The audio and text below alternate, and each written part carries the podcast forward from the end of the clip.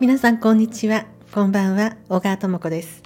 潜在意識を整える西洋先生術。この番組は何かを変えて新しい自分になりたいあなたへ。西洋先生術とヒプノセラピーの情報をお届けする番組となっております。さて早いもので11月の13日来週の月曜日ですね。来週の月曜日はさそり座の新月になりますさそり座というのはこう一つ何かが終了してそして新しい形に生まれ変わるというこの生まれ変わるエネルギーがとても強い星座なんですね。ですので今度の新月まああと明日明後日ですけれどもちょっとこう今年最後までのこんな感じでっていうイメージとか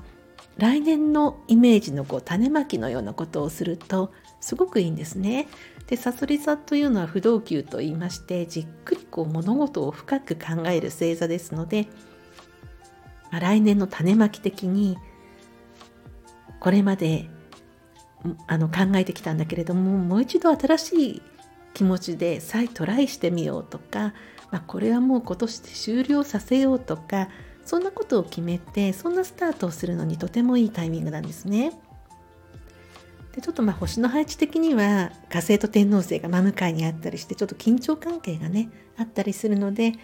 あ、世界情勢が予断を許さないというような、状況もあるかと思うんですけれども、まあ、個人に投げかけられている特に日本日本においてのチャートで投げかけられているメッセージっていうのは本当にこう生まれ変わる蘇るというメッセージがとても強いので、まあ、それぞれの方が何かこうイメージを持って今年そして来年の種まきのような感じでねその日過ごされるととてもいいんじゃないかと思うんですね。でその日はあの私のもう一つの活動であるマドマーゼル愛先生の月読みの YouTube の方で新月ライブを行いましてで今回のライブは未来へのタイムラインに乗るというそういうイメージワーク瞑想会になります。ですのでご参加いただく場合はなんとなくのこうイメージですね3ヶ月後の自分半年後の自分でもいいですのでそれをこう持ち寄ってご参加いただきますとタイムラインにタイムラインにこう乗っていく誘導瞑想をさせていただきます。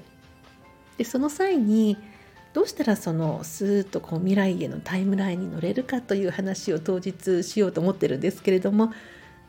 まあ、ちょっと事前にこちらのねポッドキャストでお話ししますとその未来へのタイムラインに乗るっていうのは今を全部受け入れてそして今のいるところと未来のフィールドがこう同じフィールドだとスーッといけるんですよ。なんですけれども今がすごく嫌で